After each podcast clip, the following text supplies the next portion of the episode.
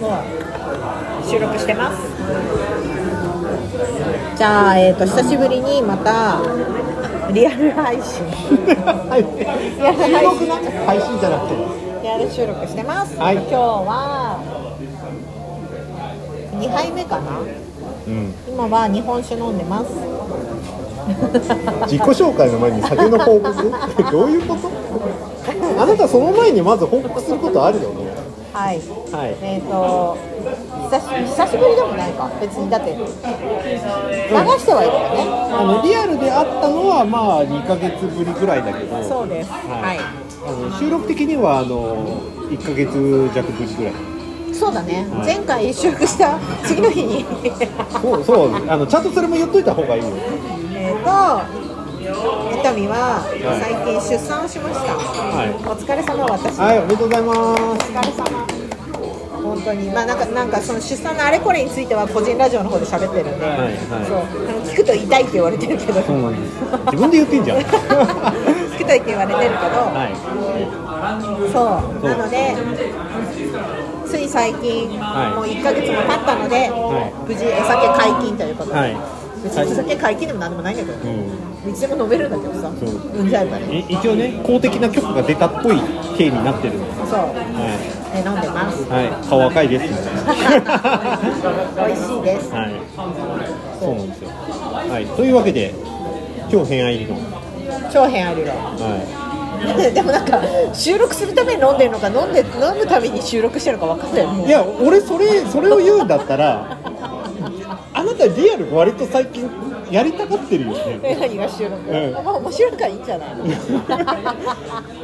なんかさこの間のあの僕とあやなるさんがあの深井さんのリアルイベント行った時の話したのもさなんでリアル収録しなかったのって言ったよね。言った言った、ん。だって絶対楽しいじゃん。うん。だからつまりリアルやりたがってるでしょ単純に。だってすごいさ、うん。あのなんか言い訳みたいになっちゃうけど聞くとめっちゃ綺麗に撮れてない？あそれ。えそ何それ？えっ、とボイスメモの性能の話してる。関係ねえじゃんこれ。ボイスメモの宣伝の話してるわけじゃないんだよ。いやボイスメモ超綺麗に撮れてて、うん。こんなに聞けるんだったら、うん。なんかそれこそなんだっけ？ほら機材を持ってリアルに撮るのもうん。大事だと思うけど、うん。携帯1個でここまでやるんだったら、それはなんか収録した方が楽しいじゃん。だからもうそこそれは本当に言い訳に聞こえるよ。今のは多分言い訳だよこういうこ唐揚げ美味しいです。とはい。今日普通に普通に美味しい美味しい居酒屋にいます。美味しい居酒屋。だって美味しかったじゃんさっきのご飯。美味しかったよ、美味しかったよ。でにほら日本酒飲むかどうか迷ってたから飲めばって言ったら。美味しいです。はい。そう。で今日の超偏愛理論は、はい。テーマ名はまだ決めてないんだけど はでもこ違うこの間この間ねその、何の話をしたいかっていうと、いうん。私の友達それこそコロナ禍になって、うんあれだよね。仕事が、うん。ちゃんと喋れなかったね。コロナ禍になって、えー、と会社に行かなくなった分余計な仕事が増えたっていう、ああそうそうそうそうそうそう。その話ね。そうそうそう。そうそうだから僕の会社も実はそうであの僕はあの7月からあの経営企画部っていう名前はかっこいいんだけどよくわかんない部にになってる。かっこいいね経営企画部って。名前だけかっこいいよね、うん、何もしてないんだけどまだ、うん。でその部署で、えー、と月に2回か3回ぐらいお当番あるよって言われたのこの間でそのお当番何するかって言ったら電話番郵便物宅急便の受け取りとかっていう本当に雑総務みたいなことのお当番をその出社してる時にやらなきゃいけないっていういう話を受けてマジかと思って周りの人に聞いてみたらまさにさっきタミさんが言った話と同じようにリモートワークになって会社に常に出社するわけじゃないっていう状態が発生してから問い合わせをほぼメールとホームページの問い合わせに限定したと、まあ外に向かって。でもしかもそういう会社多そう。あおいおいおい。僕らが問い合わせする先も結局そうなってる。んですよそうだよね、で蓋開けてどうなってみたかっていうと問い合わせが増えた。当たり前だけど、まあ楽だしね。そうそうそう。電話するより。うん、で問題はその問い合わせが来た時に誰にその問い合わせを回した方がいいかっていうのを今まではリアルでみんな出社してたからこれ誰には回せばいいっていう風に最悪聞いて回って対応してたけれどもみんなリモートワークしてるから誰にこれ回せばいいって言ってみんなに Slack とかメールとかで回すんだけど返事返ってこなかったりすると、まあ結果その窓口受けた人がストレス溜めるみたいなことが起きてるよっていう話をして。そうそうそう、で私の友達も,、もう結構大きい会社なんだけど、うん。まあ、なんかそういうことが起こった結果、別途あのコールセンターができた。ん。そう。だから状況的に効率を考慮して削ったけど結果それ必要だったよねって言ってまあまあ社内の人にやらせるんじゃなくて社外の人に仕事を振るみたいな形を振ってみたら変わんなくね？みたいな、そうだよね。うん、っていう事態が起きてるって話聞いてうわーめっちゃわかるっていう話をしてたっていうところから、はい。そう。話がね。そう。そうなんですよ。でこれこれこれ週これ配信いつになるかわかんないけど僕らがこの後配信するあのメディアの歴史っていう話あった時にもなんか同じきっかけだったの僕は。その時にも話するけど例えば「鎌倉殿の13人」って今大河ドラマやってるけれどもやってるやってる。それのあの源義経死んじゃった時のかなり悲劇的な話ってあったでしょ？あったあった。あれのきっかけもコミュニケーション不足だったんですよそうだよね。うん、間に人挟まなきゃいけないとか時間差があったとか。だからそれ携帯電話あったら解決するんじゃねとかっていう本が昔出てたの、はいはいはうん、じゃあ蓋を開けてみて今ねいろんなコミュニケーションツールがあって多分瞬間で連絡取れる。メールみたいにいつもお世話になってますみたいな文面を打たなくてもこれどうすかとかって連絡返せるような時代になってるのにじゃあこのコミュニケーションロスとかトラブルってなくなってるっけってなったらいや いやみたいな結局根本根本的っていうか結局何かしら別の形で同じようなことやってる。起きてるよねっていう話とすっげえ似てんなと思ったのよ確かにだから時代時代が変わってそれこそ鎌倉の時代からわかんない。あれ作ったのは三谷幸喜だけれど まあでもなんか似たようなことが起こってたんそうそうそうそう。間に人が入ってうまく自分の意図が伝わらなかったとか、その伝わる間に余計なことが挟んじゃった結果、うん。コミュニケーションミスが起こったみたいなことはあるけれど、うん。結局今ツールとしてはうすごい便利になってるけれど、でも結局コミュニケーションってちゃんと取れてるっけって言ったら取れてないみたいな。そう。そう。今僕が入ってる経営企画部にあの配属された理由もこのコミュニケーショントラブル改善してくれっていうので言ってるからね僕ねむしろ。あそうなんだそう。部署間のコミュニケーショントラブルでが一番なんていうかなあのコストかかってる。そこにコストかけないようにするために部署間を変えたにもかかわらず結局それで揉めてるって。だからそこに例えばだから Slack とか、まあ、 Discord とかわかんないけど、だからズームとかが入ってもあんま意味ないってこと？変わんない結局部署、えー、と要するにこれ個人の1日のスケジュールの立て方と同じでこの世で自分一人で全ての状況をコントロールできるのが仮に自分だけだという風な設定をするとするとだったら全部そら予定変えるのも継続するのも全部自分の判断でできるじゃない、でも大体は外の人に向かって何かをやるとか。他の人から依頼を受けてやるとかっていうことがあるからそことの接点のズレとかクオリティの求めてるものの差とか欲しいもののタイミングとかで大体なんかトラブルとかミスとかが起きるわけじゃないですか。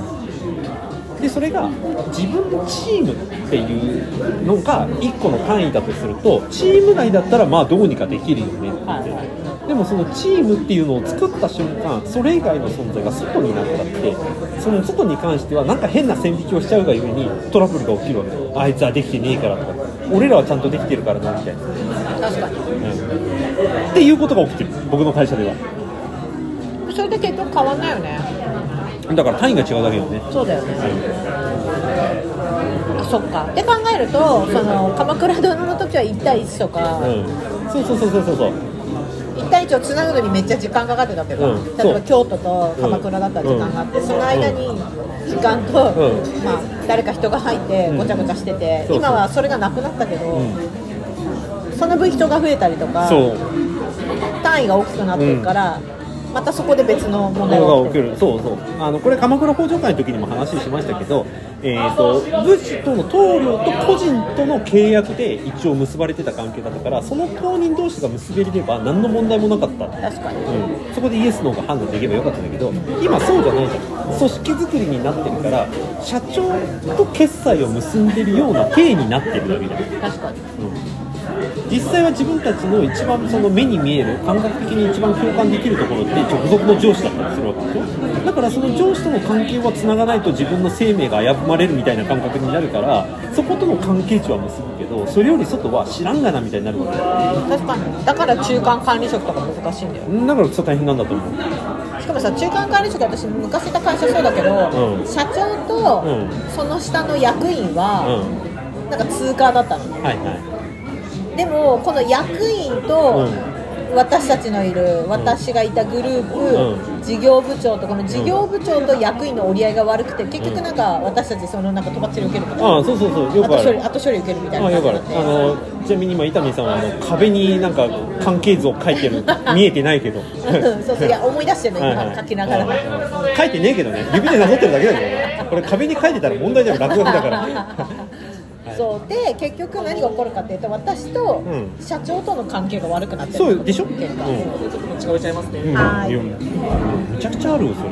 めっちゃあるよね、うん、だから結局誰と誰の関係なのかっていうのが分かんなくなっちゃうんだよねどんどん。そう分かんなくなる、うん。でこれを簡単にするために、うん。例えば Slack とかができてるわけじゃん。そう変な話今私とかが社長に Slack 送ってもいいわけじゃん。そうそうそう。できるってできるできる。あるもんう。んねでできる。も送んないもんね。うんあだからこれも結構、えー、と Slack とか Discord とかを使ってる会社の悩みだったりするらしくて直接メールを送ってもいいよ DM 送ってもいいよって言うんだけど送るために送っても大丈夫かなっていう距離感の取り方がかえって難しい。あそう超分かる。のあだからそれで結局分かんないお互いが。むしろかえって距離感がつかめなくなって送っていいかどうか分かんないから常に全体のいわゆるアットマークチャンネルみとかで送るけどそれってメールの全 CC で入るのと同じだからだからうざいってなる。呼ぶんじゃねえみたいな。そうそう呼ぶんじゃねえってなる数値を数値出すんじゃねえじゃねえとかってなるわけじゃん。なる。なるいやいや何も変わんねえじゃん。そっか。結局メールの時のうん全 CC と、でなんかメールボックス開いてるうわみたいになってるの。ってあんま変わんないよね。うん。っていう風に見えちゃ確かに。なんかそれこそさ前いた会社の上司が、うん。なんかあの私がなんだっけ緊急マークをついてるあのメールで、ねはいはいあるある。ついてるやつはうん。絶対にチェックしてっていう風に言われてたんだけど、そういう人送ってくるメール全部緊急メールついてました、はいなんか飲む飲み物えーとじゃあこのえーと富山のこのはい。これをえっとチェイサーで。はい、わかりました。私この梅酒のソーダ割りください。で、はい。はい、と羽根グラスと梅酒のソーダ割りでよろしかったですか？は？いはい。僕もグラスで。はい。注文の様子までね流してくるもう毎度のことじゃん。あのことです。そうぜそう送ってくるのが、うん。あの少なくともあの私が送ってる、なんかそのメールがすごい大変だみたいな話になった時に、うんうん少なくとも私のは、あの赤いマークうんうんうん。ついてるのだけ全部見てて全部見たら全部赤くて。そうでしょ？あるでしょ、うん、あれなんかお宅の弟子のマチコさんはい。なんか CC に入ってるのの対応しどうしたらいいかわかんねえとかってなんかツイッターで言ってたような気したとばああそういえば言ってたね、真面目やなと思って。うん、無視すりゃいいじゃんみたいな。うん、でもほら CC で入ってるから気になる返事したからどうかいいかが分かんないとかって言ってると、これででも Slack だったらもっとあるよこれ。 Slack か Discord だと。面白いね。そう考えてメールだったらさなんかある意味 CC になってもこうさ全部アーカイブに入れればいいわけだ。そうそうそうそうそう。メールアドレスごとにあの区切っちゃえばいいけどSlack だったら同じグループでチャンネルとかで入ったらさもう逃れられないじゃん。逃げようないじゃん。しかも下手したら既読ってつく。しそうそうそうそうそう。そう確か悪魔の手腕だよそれ。にむずっ。でしょ、うん、だからかえってむずいと思うそういう意味でいくと。そっか。だから余計距離感も距離感がもっと分かんなくなるからじゃあ DM に走ろうかっていうと今度オープンにならないとかって話になるわけでしょ？せっかくせっかくせっかくスラックとかディスコードでこのオープンコミュニケーションツールみたいなのができたにもかかわらず、結局 DM でやり取りしてあんま意味ないみたいな、そうけ全体のあの全体向けのさアットマークのやつでさ長島のばっかりの情報が流れてくるからもう DM で流すみたいな。もしくはもうそれの通知オフにするとかなんでしょ？オフにしちゃう。でオフにしたらさ大事な連絡さっきの言ってたあのこのホームページで問い合わせ来たんですけど誰か分かりませんって言ったらの連絡のさ時間がさタイムロスが起きるわけでしょ？しかもそういうのって面倒くさきゃ結構みんな無視するしね。そう。で最後にさもう誰だか分かんないから全員にメンションしますよとかってなるわけさでそれをうざいと思うわけでしょ？ダメじゃん。ダメじゃんですよ。ってことをか考えると、うあれ？私たちが欲しいのってツールじゃないのって感じ。んっていうことになるよね。結局だから自分の都合のいい時に都合のいいタイミングで情報欲しいよっていうことになるけどそれは本人からするとそうだけどさっき言ってた問い合わせとかの対応に関して言うとその間を調整する人結局必要になるよねっていう。で結局そこに人員とか、まあ、エネルギーとかお金が割かれてるということで、うん電話でよかったんじゃないかみたいな。っていう結論になるかもしれんよっていう。そうだよね。分散すると例えばそこに1人入って、うん。その人がまあざっくり月収が25から30ぐらいだとして、うんうん。今までのみんなのその分散してたものがうん。分かんない。お金に換算していいか分かんないけど、ん。まあ、時給換算とかすると意外と変わらないかもしれない、変わんないどころか多分プラスになってる。プラスっていうか負荷になってる可能性そうだよ高い、うん。それがだからあらわになってる。で僕のじ今回の移動はそれをなんか象徴してるからそう。でしかもそれやるんでしょ？やるんだよ まさにそれをやろうとしてる人がここにいるけど。だから新しい仕事だよね。だからあ新しいっていうか、えーとね、これ多分、えー、とコットンラジオの深井さんが言ってる話に近いって感じどれ？どんな要はコミュニケーションを良くすることが結果会社の収益とか満足度につながるっていう話にかなり近いような気がするまあ。勝手に言うと。まあでもそうだよね。そこそこをちゃんと整うことができてる会社って、めちゃくちゃ評価されるの。だから評価される会社の体質になってるところが増えてきたのかもね。みたいな KDDI もそうかなそうだよ。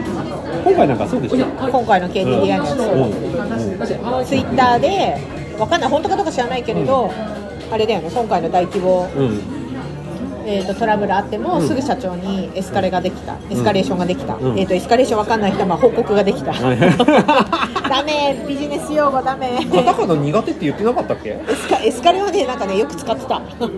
会社で、うん、そろそろ訂正してればそれソーダ割りではうん使えるものは使えますとかって言ってい使いたらいい物は使いますね。はい、はい、ありがとうございます。水もお持ちします。はいありがとうございます美味しい。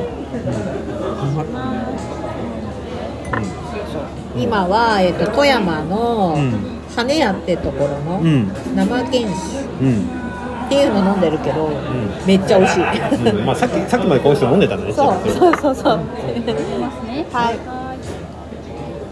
は美味しい。これそうおかげでだいぶ酔ってますね大丈夫？今の会話ってちゃんと話は聞いてるから大丈いや分かってるよ、うん、多分成り立ってるから夫そう成り立ってるよ。ね あそうそう。でなんで何の話したかっていうと KDDI のあはいはいはい。そうのところに、まあ、そのものすごい大きいトラブルがあって、それこそ距離感とか測りすぎると、まあ、要は隠蔽するというか隠しちゃう体制のところもあってもおかしくないようなところだけど夜中の2うん。時とかに社長叩き起こしてすぐ対応できたっていうのは意外と評価されてたっていう話が、んまあ、ツイッター上で回ってたけど、まあ、そういうことよね、まあ、そうういううことだと思うよ。ふうに距離感がちゃんと近いうん会社とか体質のところの方が今いいよねって言われる、ああ結果そうなるっていう、まあ裏を返せばね管理職もしくはもう経営の人たちは24時間何してもおかしくねっていう状態になるってことだけやだいやだってそうじゃん。だからそれは対応できたっていうことはあの経営者偉いなとも同時あるのと同時に寝れねえなみたそいうなみたいな可能性はあると思う。まあね。うん寝ててもしょうがないっていう部分もあるのと同時に起きてたんだすげえなっていうのとうわ社畜感半端ねえみたいな話もあるまあ確かに、でもすごいね確かにどのレベルになったら、うん。それこそ社長に連絡するとかっていう判断を考えるのも難しいじゃない、だからそれって結局さっきのコミュニケーションの話になるけれども信号と同じでどこで青信号みたいにするみたいな話なんですよ青か赤かみたいな。そうだよね、うん。今までは変な話社長から、なんだっけそれこそ前言った会社の話申し訳ないけど、はいはい。社長から直接毎週1回なんかうちあの長い月曜日にはいなんかありがたいメールが届いてたのね、はいはいはい。今週も頑張りましょうみたいな、はいはいはい。あるあるそう僕の会社もあるあの社長 Slack っていうのがある。でもそれはなんか無視してもよかったわけじゃん、はいはい。あはいみたいな、うん先週釣り行ったのへえみたいな感じでさ、でもそれも若干 Slack だと距離が近い分無視しづらくなったじゃん、うん。スタンプ押さなきゃいけないのか。そうそうそうそうそうそうそう。スタンプもこれであのいいねでいいのか、うん。なんかパネーとかでいいのか。そうそうそうそう。あるあるちなみにだって伊丹さんさっきさ「うちの」っていう単語使ったじゃん、うん、もうそれすごい日本人感確かに。前の会社。前今所属してないのにうちの会社っていう風の単が出るっていう。ていうかねそこがいい風には働くとファミリー感が出るんだろうけど悪い風に働くとただのモニになるみたいな話がすげえあるな。やっぱりそう考えると分かんない。海外だとどうか分からないけどなんかかそれこそなんだっけ確実にこの基準に引っかかったところがあったら連絡しろっていうふうに例えば海外決まってるのかもしれないけど、日本独自なのかね。日本独自っていやいや完全に俗人的でしょそれ、そうだよね、うん、だからこれが悪い風に働くと隠蔽になる。そうだよね、いい風に流れに行くとそれはその人の独自の判断でみたいな話で進んでいくわけ。ですそう。優秀な人だみたいな。あそうそうそうそう。風通しの良い企そうそう。あのメディアの歴史で僕ちょっと話すけど日露戦争の日本人はそんな感じだもん。俗人的なそのあの大きな方向性が分かってこういうふうに工夫しようっていう人たちの判断が良くて日本日露戦争の日本人は勝っただまあ勝ったって言っていいかどうかっていうのがないんだけど。あまあ確かに。終わらせることができた。できたっていうそう。でもこれがちょっと外れると上野が怖いからとかっていう話で隠蔽工作になるみたいな確かに。上が怖いから言いたくないっていうのはすごい分かる。は、うん、結局だから文化の話になっちゃう。心理的安全性また。いや違う。えっといい風にいけば心理的安全性だけど悪い風に言うとただの文化だからね。まあ確かに難しいな。だから風通しがいいっていうのって結局さっき言った通りみんなアットマークチャンネルでずっと連絡が来るか、オール CC でみんな情報共有した方がいいからって言ってどのメールも全部全員に届くみたいなことがあり得るわけ。わかる。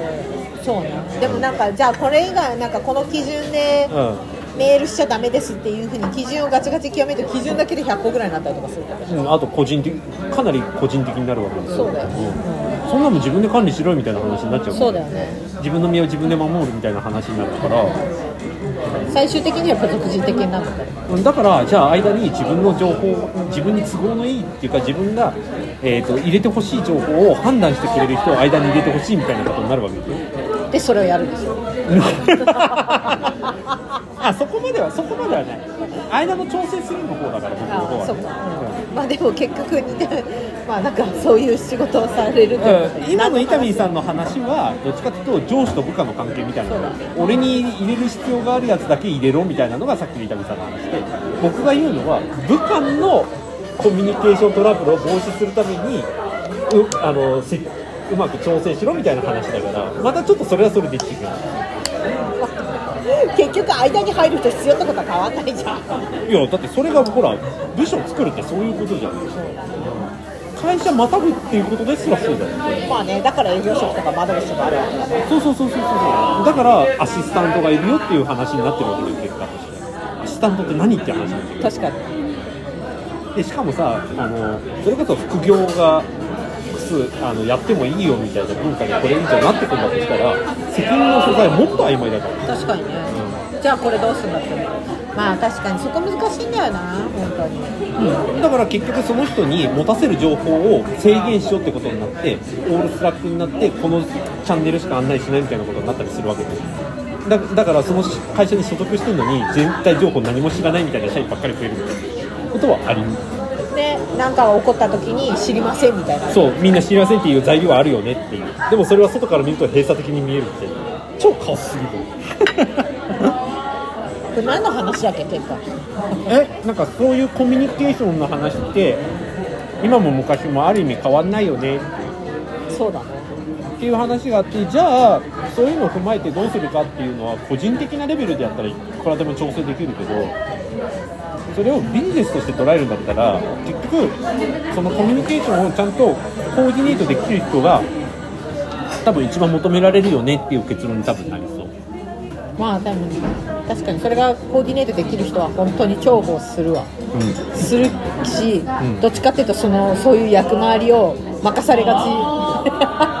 だったんですけど、ん。はい。私、んはい。ああ私ね。私ね、はいはい。うん。実は、ん。めっちゃストレスかかるけどね、うんと思うよ。うん。だってもう常に四方八方に気張ってるから。そうそうそうそう、うん、それこそ寝れないわみたいになるから、ってことはあり得るよねあともう一つその論点だけでいくとスペシャリストよりもゼネラリストの方が多分重宝されるだろうなそうっていう。なんだよ。ねだってさ再来月にうちの会社の業務の方向性変わるからこれに対応できる人誰って言った時に間違いなくスペシャリストとゼネラリストで確かに。ああじゃあこの人ですねって出てくる。あの再来月にこういうの必要になりそうだからとりあえず当座の対応できそうだからみたいな感じで当て込まれるっていうパターンあこれは多分社内的にはありそう。ありそう。組織にいるとそういう人ありそう。だよねありそう、まあね。スペシャリストの方がなんかいいみたいな風潮もあるじゃん。うん、うん、ある。どっちかっていうとうん。今のご時世的に、はいはい。なんか飛び火入れた何かを持ってる方がいいと、うんうん。そうじゃない人たちも多いわけよそれでそうじゃない人が多いというかあなたの得得意なことえこの人といえばこれって何ですかみたいなのを求められる会社は多いよね。でもそうじゃなくてゼネラリストでも求められてるってことか。それをなんて名前つけるかわかんない。なんてつけるかわかんないけど少なくても会社の問題意識とか問題点とかが浮き彫りになればなるほどあじゃあこれだなって自然に浮かび上がる人は多分現れる可能性はある。それ確かに名前なんて言うんだろうね。いやわかんないよ。ゼネラリストいや広い意味でいくとそこにスポッと5人ぐらいいてこの5人どこでもはめ込めるな。この3ヶ月ぐらい乗り切るためにはみたいな人が役割的にはいる可能性はすごくある。だから新人とかよく当て込まれるケースってこれで確かに、とりあえずやってこいみたいな。とりあえずだからそこにいれば誰もいないと不安になる誰かいればまあ良くも悪くもとりあえずみんな安心するからみたいな。でなおかつまあなんとかとりあえず場は回るでしょみたいな。とりあえず報告だけ回してっつってうんみたいな。そう判断こっちでするから。みたいな風になるケースはよくある。そう。で気がついてないけどそういう人たち必要かもってとこだよね。でそれが昔よりも問題意識は多分顕在化してきてる可能性はすごくあるよねこれを顕在化したものをごまかすために出社した方がいいとかって話になってるような気も僕はしてるわけ。あそうね。オールオール在宅じゃなくて。そうそうそう。週3ぐらい来ようよみんなみたいな。まあ確かに。そう考えたら NTT すごいな。NTT もそうだし楽天もなんかすげえなと思うもん。ああまあ確かに。だからこれはいいか悪いか現代からでは全く判断できないけどそうだね。だってあれでしょ？コロナ禍になってだから出てきた話でもあるから見えてきた話でもあるから、うん、うん、だからなんかその自分の働き方とそのリアルかオンラインかみたいなのはもう一回なんか分析してみると案外自分の得意な分野ってこっちかもみたいなのはありそうな気がするとは最近思ってるそれはあると思う絶対、うリアルの方が得意だって人もいるからね。まあいると思う。こっちの方が気が楽自分のなんかペースでできるってそうそうそうそれはある。オンラインの方がいいっていう人もいれば確かにオンラインの方がどこでも働けるしいいなって見えるけれど自分のそれこそ才能とか得意な分野発揮するんだったら現場でいた方がいいっていう人たちもいるから。ね、うん。いっぱいいると思う。現にだってそのねさっき言ってた深井さん自体が俺対話でって言ってるような人だから。そうだよね、うんっていうことは対話の機会を増やせなきゃいけないんだから、まあ、それは手段はオンラインかリアルかっていう話は別としてじゃあ接点持たなきゃいけない？で場合によってその人がリアルじゃないと合わないって言うんだったらリアルで行かなきゃいけないみたいなことを多分やってるはずだから。オンラインで仕事をして時間拘束も少ないって考えがちだけど自分の得意なところが対話であれば時間拘束は結局必要になってくる。うん、だからそのために外出ることの交通費は出費になる出費っていうか必要経費になるっていう考え方になるからね。そうだよね。うんだからズーム代だって払わなくちゃいけないしそうそうそう。最近チームスらしいよ。答えはそうね聞いた聞いた。難しい難しくないか。まあでも。いやだから難しくない。見直すタイミングだね。見直すタイミングだしなんか主体的にまあそれが受け入れられるかどうかは別としてなんか主体的に優先順位とか得意分野一番得意なとここことかここだと一番馴染みがあるとかっていうふうに、えー、とセルフチェックするのはすごく大事かもね。確かにまさか似たようなことがあちこち起こってるなんて思わなかった。いやでもねあり得ると思うよ。結局だから外注した方が楽っていう判断なの正社員は正社員の仕事を集中した方がいいっていう風にみんななっていくから。ああそうだね。きあの切りたくないからみんな基本的によね。その面倒くさい部分例えばコールセンター立てるとか。そうそうそうそうそうそうそうそう。ちょっと外注するとか、うん、だから副業っぽいことがしやすいってことは平たく言うと昔営業やってたことがありますとか昔嫌だったけど電話番半年やってましたっていう人の方がチャンスが増える可能性があると思う外とね。うん。どっちかっていうと副業っていうとそのスペシャリストみたいなのが求められがちなイメージではあるけど、実はそうじゃないところで、副業として自分でこういうことやれますよっていうのを出したらあそれいいじゃんって言ってくれるん。上の人たちがお金出す側の人たちがいるかもしれない。うん、そう。しかもそれはクオリティはそんなに求めてなくて半年とか3ヶ月埋めてくれればいいみたいな考え方で示してくれる可能性あるよっていうのは最近思う。なるほどね、うん。あ逆にでも営業もかけられるかもよ。あのなんかそこの部分自分やりますけどどうですかって言えるっていう。そうそうそう。なんかよくほらあるじゃん。よいわゆるブランドのとあるその商品の、えー、とデザインやっててそのデザインが評価されたからあ僕これもできますよなんて言ったらブランディング全体のデザインもやるようになったみたいなことで結構あったりするから。で入り口として入りやすいし3ヶ月間電話番組やりますよっていうのだとあのあじゃあそれだったらや雇うわって言ってくれてでそこから実はこういうのできるんですよねってやったら、じゃあそれもできるわって話になる。うん。営業かけやすいじゃん。営業もかけやすいし逆にあの些細な経験を全部開示しといた方がいいかもよっていう可能性はある。何引っかかるか分かんないもんだって。確かうん。にいい時間になったよ。いい何がいい時間か分かんないけど。収録はいい時間になったよ。あの、うん、なんかなん結局結論このタイトル何にします？セルフチェックの進めとかにする？セルフチェック、まあ、もしくはコミュニケーションツールの見直し。まあ同じか。コミュニケーションツールの見直しって僕らが見直しできないじゃん。まあ確かに。まあでもコミュニケーション難しい。コミュニケーション？ん？違う。私はこの話を この話を前 DM でちょっとやりたりをしてた僕とね。そうそうそう、で思ったのは、うん。そのむ難しさじゃなくて、うん。あなんか新しくうん。フェーズが変わったんだなって感じがした、ああそうそうそうそうそう。うん。それは多分ねあの今ちょうど収録してるの2022年の4月ですけどちょうどねなんか感染者数ちょっと増えてきたなみたいな時期でもあると同時にそのとちょい手前でマスクもう外してもいいかもよみたいな雰囲気とちょうど重なってた時期だったんですよ。ね確かに確かに、うんだからそんな中でどう動いていくかみたいな話とのちょうどね過渡期に近いような時期だった。確かに。みんながコロナ禍でオンラインが慣れてきて、うん。でちょっと動いてきて、うん。まあ、オフとオンがん。こう同時に出てきた時に出てきた課題の話をしてるから、そうそうそうそう、うん、だからそんな中で気づいた人たちがとか慣れてきた人たちがなんか新しい形態の働き方とか求人とかっていうのを出してくる可能性が多分この後出てくる。でしかもそれは意外と些細なことだった可能性が多分あると僕は思ってるいいじゃん。副業の勧めだよこれ下手したら。おお。副業の勧めだよ。どっちの服の字にするあ確かに福利の方で。あ福利の方でね、あ福利ね。あ福利の本また読む？じゃあそんな感じそんな感じ？そんな感じ。でもうほらあのあうんこ僕の相方は今酔っ払ってますから今 酔っ払ってます。はいはい。でもちゃんと頭動いたから大丈夫だよ。頭動いてるのとコメントが伴ってるのか分からんけど。